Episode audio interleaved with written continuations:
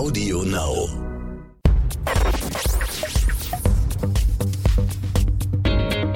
Kreativität und Unternehmertum. Der Bertelsmann Business Podcast mit Isabel Körner. Herzlich willkommen zu einer neuen Folge des Bertelsmann Business Podcast Kreativität und Unternehmertum. Mein Name ist Isabel Körner, ich bin Wirtschaftsjournalistin und moderiere oft für den Nachrichtensender NTV. In dieser Podcast-Reihe spreche ich mit interessanten Persönlichkeiten aus der Bertelsmann-Welt. Es geht um Kreativität, es geht um Unternehmertum und es geht auch um Persönliches. Heute ist der bekannte Produzent Professor Nico Hofmann zu Gast.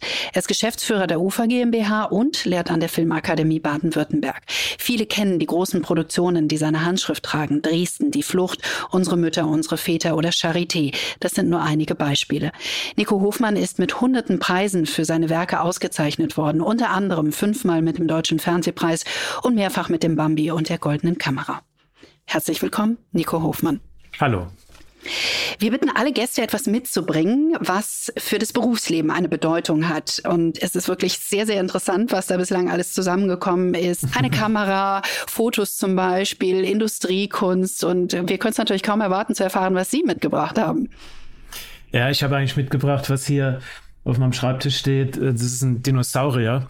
Und diesen Dinosaurier, äh, den hat mir die Jana Brandt, das ist eine der führenden Fernsehredakteurinnen bei der ARD, mal geschenkt für das Durchhaltevermögen, was wir gebraucht haben, um Charité auf die Beine zu stellen. Und der grüne Dinosaurier steht hier in der Tat seit über drei Jahren auf, auf meinem Schreibtisch und den habe ich jetzt auch gerade in der Hand.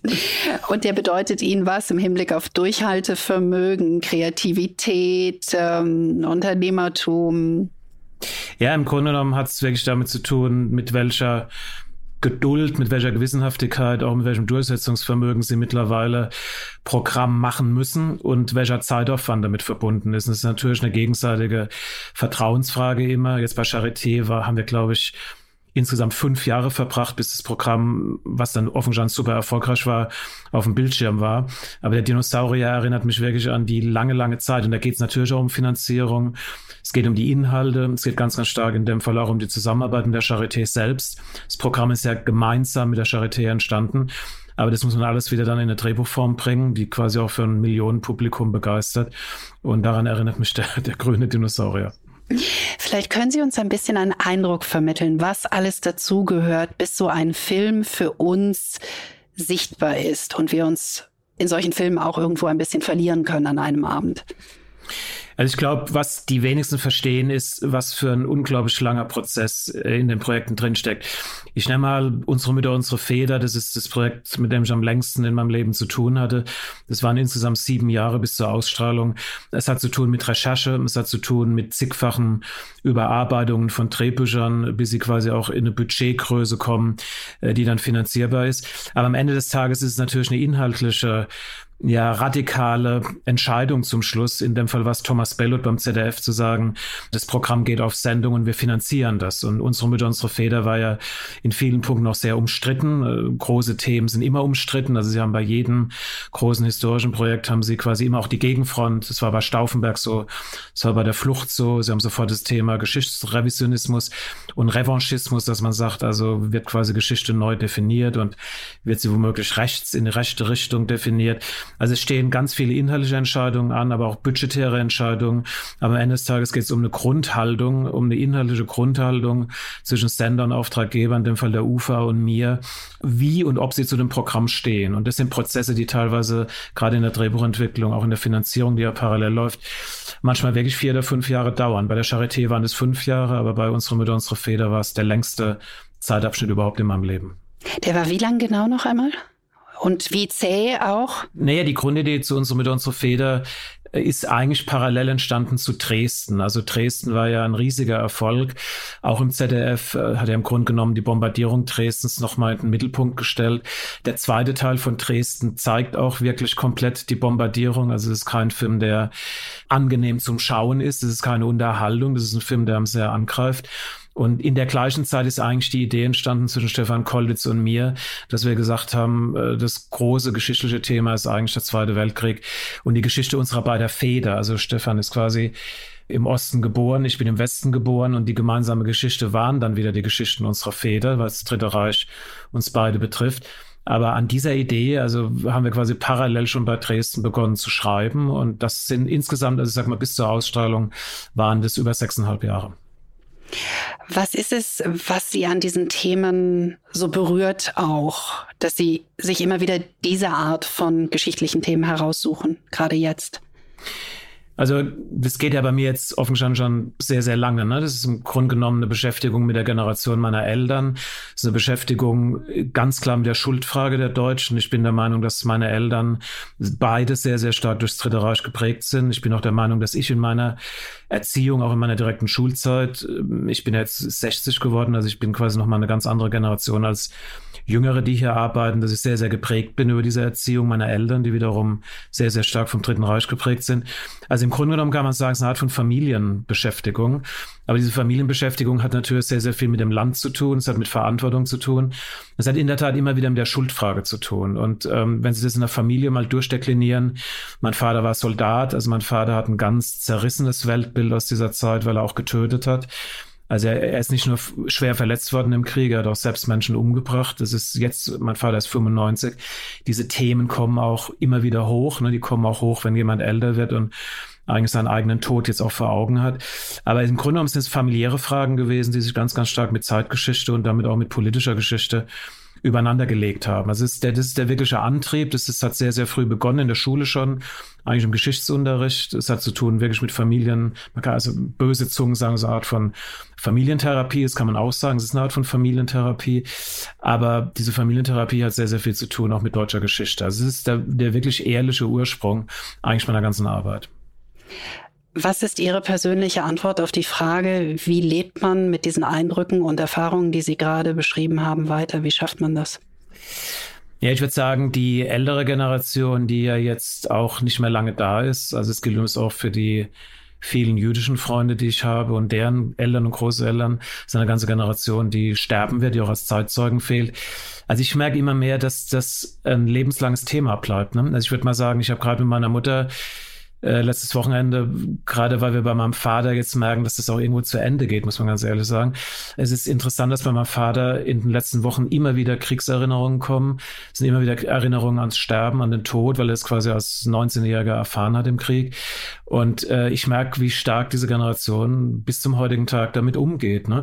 Und bei meiner Mutter merke ich ganz, ganz stark, es hat zu tun äh, wirklich mit der Schuldfrage. Ne? Es hat zu tun mit ähm, Bewusstsein darüber, was wir auch in Deutschland der jüdischen Bevölkerung angetan haben. Das ist ja für diese Generation nochmal eine ganz direkte Schuldfrage, weil sie waren direkt und indirekt beteiligt. Aber ich merke, dass bei meiner Mutter, je älter sie wird, die wird jetzt 90 äh, nächstes Jahr im Mai, wie diese Themen äh, immer wieder arbeiten. Ne? Das ist nicht ad acta zu legen. Und wir leben ja im Moment in einer sehr politischen Zeit. Wir leben auch in einer Zeit, das muss man leider sagen, von starkem Antisemitismus. Ich habe gerade gestern mit, mit Martin, Martin Moskowitsch, meinem befreundeten Kollegen bei der Konstantin, geredet, welche antisemitische Anfeindung er seit Monaten wieder per E-Mails bekommt. Gibt es auch eine große Geschichte im Spiegel darüber, die ich auch sehr richtig finde. Da sind sie schon schockiert. Also wenn jemand das im täglichen Leben erlebt, ähm, ist Geschichte da gar nicht so weit weg. Und wie sollten wir mit der Schuldfrage umgehen weiterhin? Ja, ich glaube sehr bewusst. Ne? Also ich finde ja auch, dass die Deutschen sich die letzten 20, 30 Jahre sehr, sehr stark mit genau dieser Schuld und damit auch mit ihrer eigenen Identität beschäftigt haben. Ich finde, es unterscheidet uns auch von vielen anderen Ländern. Ne? Also viele andere Länder haben nach wie vor einen ganz ungebrochenen Nationalpatriotismus und Nationalstolz. Und die Deutschen haben offenstanden, wie ich finde, wenn ich das mal pathetisch sagen würde, sehr, sehr gut an sich selbst gearbeitet. Ne? Das ist wirklich wie in der Psychotherapie, wirklich zu sagen, also wie sind diese kann man sagen, menschenverachtenden Entwicklung überhaupt möglich gewesen im Bereich unserer Eltern, Großeltern.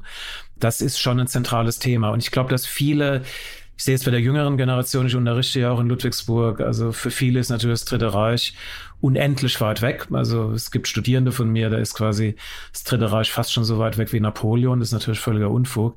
Ich habe auch Studierende aus dem Osten, die, die gar nicht mehr wissen, äh, wie die Mauer ausgesehen hat, weil sie danach geboren sind, nach dem Fall der Mauer. Aber das Geschichtsbewusstsein zu sagen, wir gehen mit Geschichte sehr bewusst um, das ist was, was glaube ich essentiell ist, um eine Gesellschaft zusammenzuhalten. Also wenn sie das aufgeben, dann bricht eigentlich auch die Gesellschaft auseinander. Siehe Amerika, wo sie im Grunde genommen ein Riesenidentitätsproblem jetzt haben, halbe halbe, muss man ganz ehrlich sagen, wie dieses Land zu seiner eigenen großartigen Geschichte und auch zu seinem eigenen Nationenbegriff überhaupt steht. Wenn man sich intensiv mit Geschichte befasst, immer wieder, dann wird einem ja auch oft bewusst, wie fragil gesellschaftliche Konstrukte sind und gesellschaftliches Miteinander ist. Wie finden Sie da für sich einen Weg, das zu akzeptieren, falls es Ihnen genauso geht? Ja, mir geht's genauso. Ich meine, das ist ja eine Beschäftigung jetzt auch. Wir reden ja über Unternehmertum. Für mich war der größte Transformationsprozess eigentlich die letzten drei Jahre. Wenn man da mal ganz offen drüber redet, das ging bei mir auch einher mit erheblichen gesundheitlichen Veränderungen. Ich hatte richtig Probleme mit meinem Rücken. Ich habe eine Rücken-OP gemacht. Ich bin im Nachhinein mir ganz sicher, dass das physische Ursachen hat und auch psychische. Das sind ganz starke psychische Umwälzungsprozesse bei mir gewesen. Und ich kann bei, bei, mir das sehr genau benennen. Im Grunde genommen war das bei mir der Abschied vom Produzieren, also vom physischen Produzieren. Ich habe ja wirklich in der Tat über 500 Filme physisch produziert, hin zum Management. Also wenn Sie eine Firma mhm. führen wie die UFA, haben Sie im Grunde genommen ein Abbild der ganzen Gesellschaft. Sie haben alle Themen der Gesellschaft. Das ist auch der Grund, warum wir uns jetzt sehr, sehr stark die letzten zwei Wochen zum Thema Diversity nicht nur vorbereitet haben, monatelang, sondern es auch sehr, sehr stark publik gemacht haben mit unseren Ideen dazu. Das wird garantiert auch auf Widerstand stoßen, tut's jetzt schon. Aber mhm. das muss man in so einer Debatte auch aushalten, das gehört dazu. Aber ich merke natürlich jetzt im unternehmerischen Bereich, Sie müssen in der Lage sein, so eine Firma gesamtheitlich wie ähm, eine Gesellschaft zu begreifen, wo sie alle Mitarbeiter mitnehmen müssen. Ne? Und das ist schon eine völlig andere Aufgabenstellung, als Filme zu produzieren. Also beim Filme produzieren ist das Augenmerk sehr, sehr stark auf dem Programm, sehr stark auf den Kreativen. Das ist äh, hier in der UFA auch noch der Blick auf die Kreativen. Aber ich habe jetzt genau in einer Stunde eine Betriebsratssitzung. Wir haben sehr viele Veränderungen jetzt im Haus vor in Richtung Inklusion. Also sie managen so ein Unternehmen völlig anders als wie sie 20 Jahre vorher Filme produziert haben. Also das Team wird wesentlich größer und das ist schon eine massive Umstellung. Fehlt Ihnen das andere? Ja, mir fehlt es manchmal schon. Es gibt ja ein paar Projekte, die ich jetzt auch selbst noch betreue, wie Siegfried und Roy oder wir machen jetzt ein großes Projekt zu VW und Porsche. Aber es ist eben, es hat mein guter Freund und Vorgänger Wolf Bauer mal zu mir gesagt, und ich habe ihn da nicht ernst genommen. Er hat zu mir gesagt, ich werde nach einem halben Jahr merken, was es dann wirklich bedeutet, die Gesamtverantwortung da zu haben und zu führen. Und das habe ich in der Tat unterschätzt. Ich habe so gedacht, naja, 30 Prozent ähm, mache ich dann mal Management und 70 Prozent bleibt dann beim Film. Und das ist wirklich, wenn man jetzt mal ganz brutal drüber redet, das war wirklich dann der körperliche Veränderungsprozess, der sich dann äh, wie bei jedem Menschen anders. Es gibt Leute, die kriegen Gehörsturz, andere, andere kriegen noch ganz andere Krankheiten. Bei mir war es der Rücken, weil der bei mir am sensibelsten ist. Aber das drückt dann wirklich auf den Körper. Ne? Und dann gehen sie schon in sich und suchen auch eine eigene Balance, was sie eigentlich jetzt wollen. Und ähm, die Balance habe ich jetzt, wie ich finde, sehr, sehr klar und auch sehr definiert für mich abgeschlossen, nämlich zu sagen, nein, es ist jetzt wirklich Management.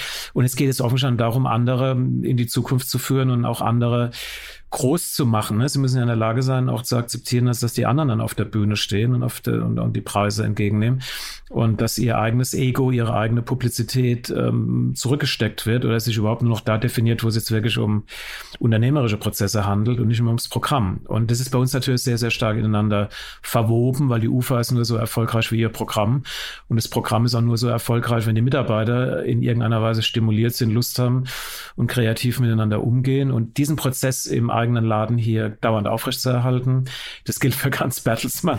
Das ist ein ongoing process. Ja ist man nie damit fertig.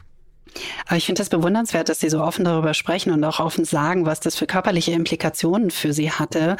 Ähm, wie haben Sie sich dann zurechtgefunden in der neuen Rolle? Was hat Ihnen Halt gegeben oder Mut gemacht? Was, was hat Sie auch begleitet?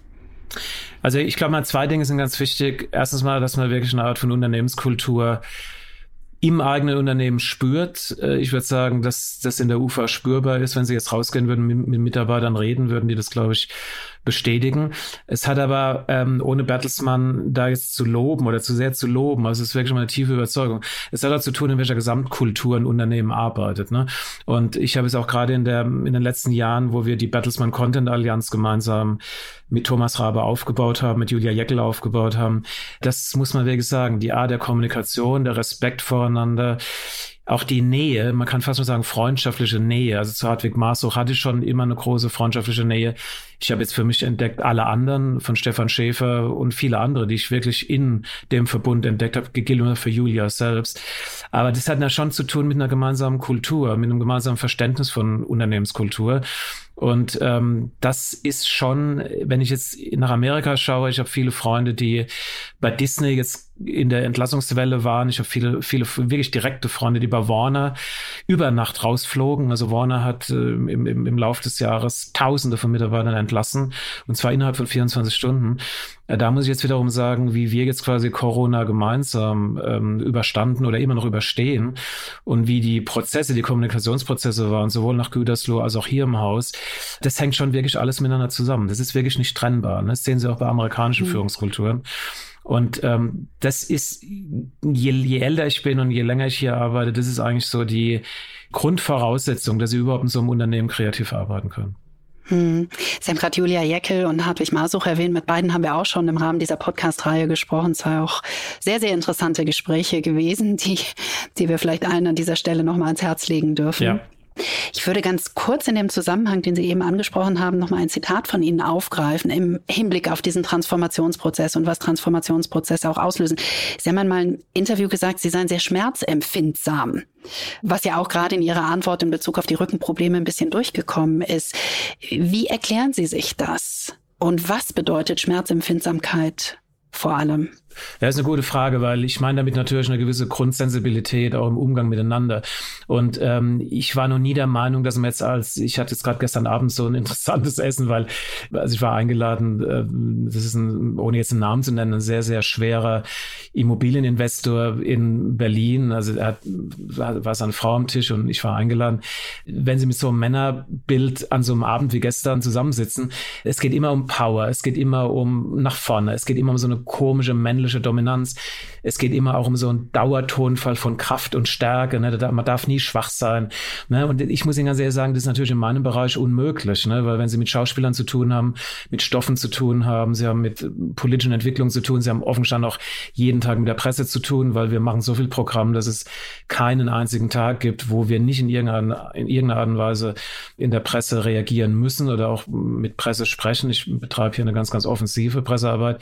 Sie können sich da nicht hinsetzen und sagen, ja, hier ist das dauernde Powerhouse, was nie Fehler macht und ich bin der Macho-Man, der genau jedem erklärt, wo es lang geht. Also das sind Unternehmenskulturen, mhm. die meines Erachtens, die haben vielleicht in den 50er Jahren funktioniert irgendwo in der Automobilindustrie oder in der Feinmechanik, aber wenn sie mit Künstlern zu tun haben, das wird Hartwig jetzt genauso unterstützen und Julia genauso für den journalistischen Bereich, können sie nicht mehr so arbeiten. Also auch eine jüngere Generation, erwartet eine andere Transparenz, die erwarten auch eine ganz andere Grundeinstellung, warum sie überhaupt den Beruf hier ausüben. Das hat sehr, sehr viel zu tun mit Unternehmenshaltung. Also welche hm. Haltung nimmt das Unternehmen überhaupt ein? Fühle ich mich hier wohl? Also ist es eine ist es eine Agenda, die das Unternehmen hat, wo ich mich selbst mit identifiziere. Mit Jüngeren können sie anders gar nicht reden. Und es hat auch zu tun mit einer Sensibilisierung. Also ich habe diesen Prozess von Sensibilisierung, das ist ein lebenslanger Prozess. Und der Rücken, wenn Sie jetzt über den Rücken reden, ist es nur ein Ausdruck dann quasi, man kann sagen, ein Symptom, wie man es am eigenen Körper merkt. Aber ich kann ja auch nicht jetzt mit Rückenbeschwerden hier rumlaufen und sagen, Leute, hier ist nichts. Ne? Also ich, mir geht's mhm. unheimlich toll. Mir ging's wirklich überhaupt nicht gut. Und ähm, ich habe das sehr, sehr publik gemacht. Jetzt auch im eigenen Haus, was soll ich mich da verstellen? Aber ich gehe damit sehr, sehr offen um. Und was, wenn Sie mich fragen, was mir geholfen hat, mir geholfen, ein wirklich sehr kluges Business Coaching, muss ich auch sagen, dass das Business Coaching mittlerweile, auch wenn Sie nach England schauen, geht es sehr, sehr stark, ähm, kann man auch durchaus sagen, in einem psychotherapeutischen Bereich. Also im Business Coaching begreift sich mittlerweile eigentlich wirklich ganzheitlich. Ne? Also dieses hm. Business Coaching zu sagen, wir rattern da jetzt irgendwelche Unternehmensprinzipien runter und erklären jetzt mal das Führungsmodell. Das ist für mich komplett outdated. Also die, auch die Mitarbeitenden hier wollen wirklich emotional mitgenommen werden, auch bei den Veranstaltungen, die wir hier im Haus jetzt machen. Und dass dieser, dieser sehr personenspezifische und auch hochgradig individuelle Zugang auf die Mitarbeiter, auch auf die Führungskräfte, das halte ich für ganz zentral. Hm. Wertschätzung ist auch ein Aspekt und ein anderer Aspekt, der in diesen Zeiten, gerade in Zeiten der Corona-Pandemie auch immer wieder hochkommt, ist die Frage nach der Empathie im Rahmen der Führung. Wie viel Empathie soll sein, muss sein, darf sein? Ja, ist auch eine gute Frage. Ich würde sagen, Empathie ist in der Tat die Grundvoraussetzung. Ich würde auch sagen, Mitarbeitende merken sofort, ob das ehrlich ist. Ich gebe mal ein Beispiel. Ich habe gerade gestern Abend mal Lutraya, mit der ich sehr befreundet bin, bei ihrer Rede in Trier äh, gestern Abend gesehen. Und wenn man merkt, dass eine Ministerpräsidentin dann wirklich angegriffen ist und dass sie die fünf Todesfälle und die zig Verletzten wirklich persönlich betrifft, als wäre das eigene Familie, das ist Empathie. Ne? Das Malu Dreyer ist für mich so ein Sinnbild fast in der Politik für jemanden, der sehr, sehr empathisch Politik auch macht. Und so wie Bürger das bei Politikern spüren, spüren es auch Mitarbeitende. Das wird ganz, ganz genau wahrgenommen. Ich kann jetzt auch die nächste Frage von Ihnen beantworten, weil äh, was da drin steckt in der Frage, es bedeutet aber nicht, dass Sie quasi in der Empathie in so einer Art von grundsätzlichem Harmonisierungsstatus alles hm. laufen lassen. Ne? Das ist auch ein Riesenirrtum. Also zu sagen, Empathie bedeutet dann quasi, ja, mach dann halt mal. das ist, das ist ein, das ist ein komplett fehlverstandene Empathie. Also ich sag mal, Empathie hat zu tun, auch mit klarer Führung im Sinne zu sagen, wir haben eine Streitkultur und wir diskutieren das jetzt wirklich in Ruhe aus. Wir werden nicht abfällig, wir werden nicht beleidigend, wir werden nicht laut. Also ich war, das ist mein größtes Problem gewesen, sage ich auch ganz offen, als ich die UFA-Führung übernommen habe. Ich habe natürlich hier vor Hunderten von Mitarbeitern quasi genauso agiert wie früher in kleinen Teams. Und in kleinen Teams können sie dann sehr, sehr laut werden. Sie können auch sehr heftig, auch sehr emotional werden. Anders funktioniert Programm meines Erachtens auch nicht. Da brauchen sie die Leidenschaft. Es geht aber eben nicht in Anwesenheit von 300 Leuten im Raum. Ne? Das ist ein mhm. Learning. Aber trotzdem brauchen sie eine klare Führung und sie brauchen ein ganz, ganz klares unternehmerisches Ziel. Ne? Also zu sagen, Empathie überdeckt dann harmonisch alles, das ist kein Weg.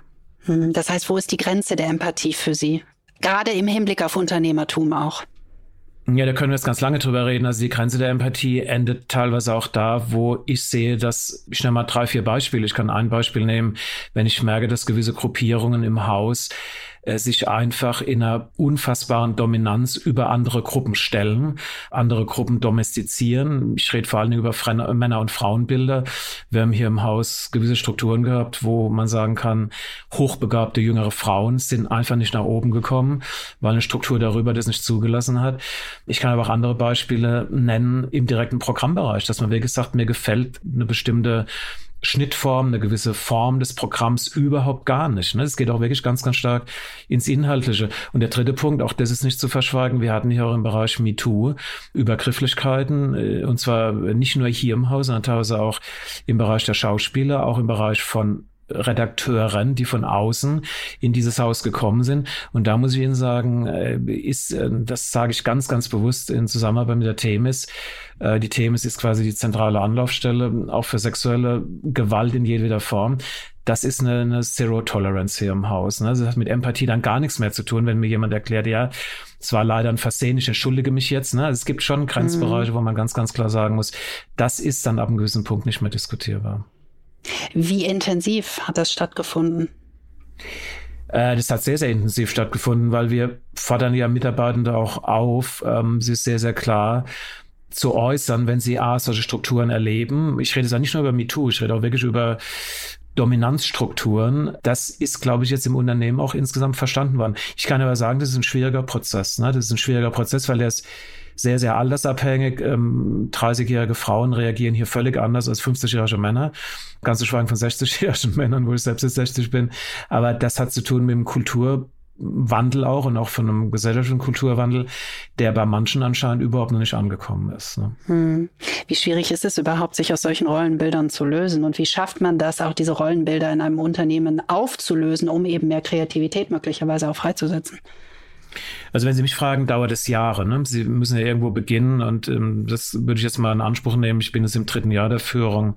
Wir fragen das ja auch ständig, also nicht ständig, wir fragen es einmal im Jahr ab. Also wir haben hier eine sehr, sehr offene Unternehmenskultur auch eine offene Tür hier bei mir. Ich würde mal sagen, es hat sich erheblich verbessert. Aber wenn Sie mich jetzt ganz ehrlich fragen, ich würde sagen, wir sind irgendwo im ersten Drittel des ganzen Weges. Ne? Und wenn Sie so Strukturen insgesamt anschauen, reden wir eigentlich über einen Prozess von sechs, sieben Jahren. Das hat auch wirklich zu tun mit Generationsshifting. Also Sie haben im Grunde genommen hier im Haus alle drei Jahre wieder eine andere Generation, die dann auch quasi in der Führungsposition weiterkommt und kommen will. Und es definiert sich ja, das sehen Sie auch in der Großindustrie, das definiert, definiert sich ja, nehmen Sie jetzt mal die ganzen Probleme. Ich nehme mal VW. Bei VW kann man es unheimlich interessant anschauen. Betriebsrat links, ähm, Geschäftsführung rechts. Also wie kriegt man das zusammen? ist bei Bertelsmann viel, viel harmonischer gelöst, aber über Jahrzehnte harmonischer gelöst. Ne? Aber ähm, muss gar nicht jetzt in die Großindustrie schauen. Das gilt für uns genauso. Das sind einfach Prozesse. Ich würde mal sagen, das dauert hier noch garantiert fünf Jahre, bis das dann irgendwo da angekommen ist, was ich mir hier vorstelle. Ich würde ganz gerne noch einmal ganz kurz über das Thema Frauen sprechen. weil Sie es eben gerade auch angesprochen haben. Sie haben einmal in einem Interview gesagt, bei uns zu Hause stand die Emanzipation über allem. Wie definieren Sie denn heute Emanzipation? Naja, ich bin sehr, sehr geprägt über meine eigene Mutter. Ne? Ich muss dazu sagen, meine Mutter ist, ähm, hat eine Scheidung hinter sich.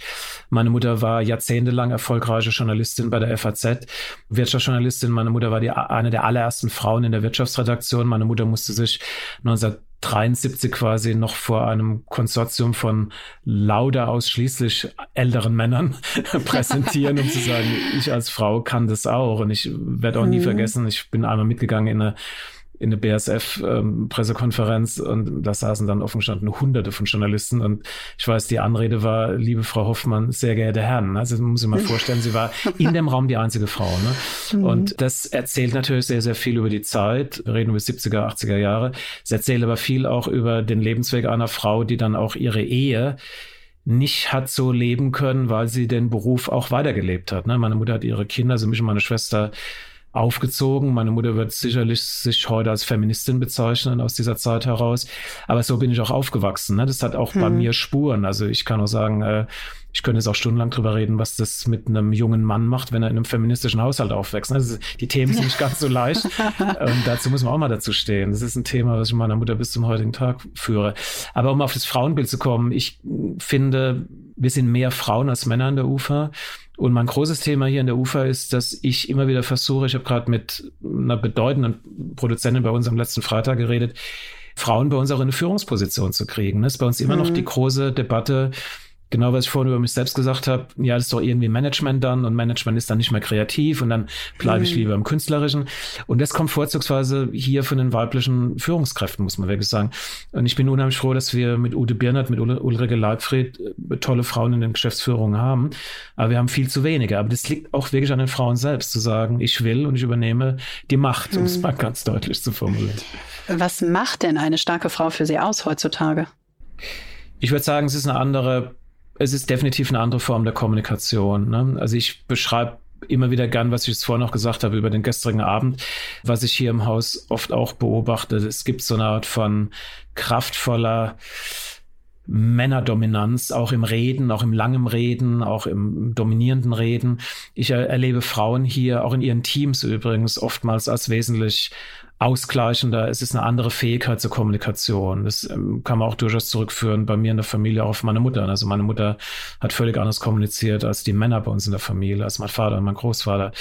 Aber das sind immer so Formeln, da bin ich auch immer vorsichtig. Ne? Es gibt genauso unglaublich machtzentrierte, dominante Frauen. Das ist überhaupt nicht das Thema. Ne? Aber es geht um die Balance. Also mir geht es wirklich mehr denn je um die, um die Balance und das führt auch zum Thema Diversity. Das ganze Diversity-Thema ist eben nicht, wie jetzt Dominik Graf wieder in der Zeit äh, falsch verstanden hat. Es geht eben nicht um eine Checkliste zu sagen, ähm, wie viel schwarze Schauspieler sind im Programm enthalten. Das ist ein völliger Unfug, diese Theorie, die er da verbreitet. Es geht genau ums Gegenteil. Es geht darum zu sagen, Diversity bereichert eine Unternehmenskultur, wenn man sie ernst nimmt, also wenn man die Diversity ernst nimmt. Und das ähm, versuchen wir hier. Und genauso finde ich denn das Zusammenspiel mit Frauen, wenn es eine gute Balance hat, ist es eben eine Bereicherung. Darum geht's. Ne? Und das sind, sind sie jetzt auch in der UFA in vielen Bereichen der UFA, auch wenn ich jetzt die UFA vor 20 Jahren, ich kenne das Unternehmen ja über 20 Jahre nehme, hat sich diese Firma verändert. Und dieser Veränderung mhm. müssen sie irgendwo auch Rechnung tragen. Was tun Sie denn in dem Unternehmen, um Diversity voranzubringen? Ja, Sie können ja Diversity nicht von außen aufoktroyieren. Ne? Das muss ja im ja. Grunde genommen von den Mitarbeitenden selbst kommen. Und bei uns ist es so. Ich habe ja vorhin beschrieben, die UFA ist im Grunde genommen ein Abbild dieser ganzen Gesellschaft. Sie haben alle Strukturen und alle, alle Probleme der Gesellschaft hier auch im Haus. Alles. Also ich kann Ihnen jedes Thema hier im Haus auch zeigen und durchdeklinieren. Und der Wunsch nach Diversity kommt von den Mitarbeitenden selbst. Das hat äh, zu tun mit einem eigenen Lebens Wunsch nach einer anderen Gesellschaft, nach einer Vorstellung, wie diese Gesellschaft sich verändert. Und das hat auch Ausdruck in der Mitarbeiterschaft. Also die Mitarbeiterschaft heute ist völlig anders zusammengesetzt als vor 20 Jahren. Und die Energie und die Kraft, übrigens auch jetzt die Arbeitsgruppen, es waren ja vier Arbeitsgruppen, die jetzt hier an dem Diversity-Papier von der UFA gearbeitet haben. Äh, die haben übrigens ein halbes Jahr daran gearbeitet. Das kommt von den Mitarbeitenden selbst. Das ist nicht von außen mhm. draufgesetzt. Ne? Und jetzt auf Ihre Frage, es funktioniert auch nur so. Es geht nur dann auf, wenn quasi es auch als eine Bereicherung bei den Mitarbeitenden selbst empfunden wird. Also wenn Sie es von außen draufsetzen, wird es nicht funktionieren. Wenn Sie es selbst leben und merken, dass es spannend ist und eine Bereicherung ist, dann wird es funktionieren. Und auch in dem Bereich muss man ja wieder kreativ agieren wahrscheinlich, um Veränderungen durchzusetzen. Was brauchen Sie persönlich, um kreativ zu sein? Ich glaube, ich brauche mehr denn je den Dialog. Ne? Also ich fühle mich immer nur auch dann wohl, wenn ich merke, dass ich das Team auf meiner Seite habe. Also ich habe mich für mich selbst komplett verabschiedet aus so also egomanischen One-Man-Veranstaltungen, die natürlich als Produzent früher notwendig waren. Ich glaube, dass ein Unternehmen mittlerweile nur führen können, wenn sie eine gesamtheitliche partnerschaftliche Haltung bei den Mitarbeitenden wirklich auch echt leben und das auch wollen. Ne? Ähm, sind sie auch wieder bei VW. Das ist auch einfach spannend zu sagen. Also na, natürlich kann man immer wieder sagen, so mir reicht's jetzt und ähm, ich, ich, will jetzt meine Meinung hier durchsetzen. Dann äh, habt ihr mich jetzt immer noch nicht verstanden und ich weiß einfach, wie es besser geht. Aber das ist äh, dem, dem Untergang geweiht, diese Haltung. Also übrigens auch in der Politik. Also sie überleben Politik nur, wenn sie es kreativ als ein Balance-Spiel nehmen mit ihren Partnern. Und das gilt für die UFA ganz genauso. Also meine eigene kreative Energie entsteht, wenn ich mich hier in dem Team wohlfühle und wenn ich das Gefühl habe, dass wir die Dinge wirklich offen aussprechen und auch konfliktfähig sind. Das meine ich jetzt wirklich so. Also wir haben eigentlich jetzt jede Woche irgendwelche, irgendwelche Probleme hier zu bewältigen. Aber ich erfreue mich daran, wenn ich dann auch bei hartgesottenen Strukturen merke, okay, es entsteht mal eine gewisse Offenheit, Konflikte auch mhm. auszusprechen. Es gilt für einen großen Konzern noch in einem viel stärkeren Ausmaß, dort offenbar noch viel, viel schwieriger noch. Mhm. Spannung muss man aushalten, ha? Ja, die muss man aushalten, muss man wollen. ja, ich hätte mhm. jetzt gedacht, Sie sagen vielleicht auch, ich brauche die Natur, um kreativ zu sein. Also im Hinblick auf dessen, was ich über sie gelesen habe. Ja, das ist aber jetzt eher dann der Ausgleich. Ne? Ich habe einen relativ stabilen Freundeskreis und ich bin jetzt am Wannsee hier viel auf dem Wasser, ich bin viel in der Natur. Das ist aber mein privater Ausgleich, aber das ist nicht um, gut, man kann sagen, das ist die private Kraftquelle, vor allem der mhm. Freundeskreis. Aber wenn ich mir überlege, wie viel Zeit ich in der Firma verbringe und auch die anderen Mitarbeitenden, ist schon die Hauptenergiequelle steht und fällt schon mit dem Arbeitsumfeld. Das ist so. Da können Sie in den Wald gehen, so, so viel Sie wollen. so viel Boot fahren, wie Sie wollen. Wenn das Arbeitsumfeld nicht stimmt, dann nützt Ihnen noch der Wald mhm. nichts. Also Sie brauchen Menschen für die Inspiration. Ja, definitiv, wirklich. Mhm. Also das ist definitiv so. Kann man Kreativität lernen oder hat man sie oder man hat sie nicht? Kreativität kann man, glaube ich, nicht lernen. Also das ist jemand wirklich mitgegeben oder nicht. Ähm, das macht ja auch im Regie. Ich habe unterrichtet seit über 25 Jahren mhm. Regisseurinnen und Regisseure. Ich habe jetzt zum allerersten Mal Pari Pari, also Männer, Frauen in gleicher Runde in dem neuen Jahrgang das ist nicht beizubringen. Also ich, wir wissen, wenn Sie jedes Jahr, das Spannende an der Schule in Ludwigsburg ist ja, dass Sie quasi jedes Jahr eine neue Generation erleben und Sie, Sie schauen sich jedes Jahr etwa 300 ein, zwischen 300 und 500 Einreichungen an. Und das Spannende ist, wenn Sie eine Woche lang 300 bis 500 Filme von jungen Leuten anschauen, dass Sie dann wirklich ein Sittengemälde dieser Generation kriegen, ob Sie wollen oder nicht. Damit gehen Sie auch nachts ins Bett und schlafen und träumen. Mhm. Aber ähm, da trennt sich die Spreu vom Weizen in, in puncto Kreativität. Es ist eben dann, wir, wir nehmen von 500 Leuten sechs Leute, mhm. also drei Frauen, drei Männer in diesem Jahr auf. Und das ist eben nicht beliebig vermehrbar. Also Kreativität auch im, auch bei Bertelsmann würde ich sagen. Also ich ziele es auch mal auf, auf Persönlichkeiten wie Hartwig oder Julia oder viele andere, Stefan Schäfer, viele andere. Also die Verbindung von Kreativität und Unternehmertum, das ist eben nicht beliebig vermehrbar, es ist auch nicht beliebig am Markt vorhanden. Ne? Mhm. Das macht Spitzenführungskräfte dann wirklich auch aus. Mhm. Ich würde gerne über die wirtschaftlichen Aspekte jetzt nochmal sprechen. Wie gehen Sie persönlich mit dem Spannungsfeld Kreativität und Unternehmertum um? Denn unterm Strich sind Sie ja auch für Zahlen verantwortlich und werden auch an Zahlen gemessen. Ja, das ist ja auch dann das Learning jetzt die letzten 20 Jahre gewesen. Ich würde mal sagen, ohne Kreativität entsteht ja erstmal überhaupt gar nichts. Ne? Ich sag mal, kann gern drüber reden, über das Jahresziel im Budget. Das erkläre ich auch meiner amerikanischen Chefin immer wieder, wie zuletzt am letzten Donnerstag. Das Budget ist das eine. Wir liegen ja jetzt in dem Jahr offensichtlich noch sehr, sehr gut, trotz Corona. Aber die Hinarbeitung, wie sie das Budget erreichen, das hat wirklich ausschließlich damit zu tun, welche kreative Leistung das Team erbringt. Ne? Diese Zahlen kommen jetzt nicht aus dem direkten Verkauf von irgendeinem Produkt, sondern die kommen wirklich aus der Kreativität. Also das Programm von uns steht und fällt mit der Kreativität. Und jetzt gibt es natürlich einen weiteren Zusammenhang, dass man wirklich sagen muss und sagen, würde ich auch sehr unterstützen, zu sagen, wie bauen Sie eine Struktur, dass Sie quasi wirtschaftlich wirklich auch mit dem Programm, was Sie machen, sehr, sehr erfolgreich sind. Es gibt bei der UFA gewisse Produktlinien, da sind wir super wirtschaftlich erfolgreich und es gibt andere Produktlinien, die sind einfach extrem essentiell notwendig um uns sichtbar und hörbar zu machen. Da verzichte ich jetzt auch um teilweise fünf Prozent Profit, weil ich sage, okay, mhm. ist einfach wichtig, dass wir das Programm machen. Gibt es schöne Beispiele, die wir dann auch nicht gemacht haben, die ich im Nachhinein bereut habe, wo ich gesagt habe, das hätten wir besser doch gemacht. auch wenn, der, wenn die Rendite vielleicht bei null gewesen wäre. Aber ähm, im Grunde genommen ist es ein Zusammenspiel. Wir produzieren hier im Haus ich habe es neulich mal ausgerechnet, das liegt auch hier jetzt genau mir gegenüber. Ich glaube, es sind, also wenn Sie die einzelnen Programmformate nehmen, das sind fünf Seiten Listen. Also wir reden quasi über 100, 120 Produkte im Jahr, Programme im Jahr. Ne? Und dann daraus ergibt sich ja dann die Gesamtbilanz.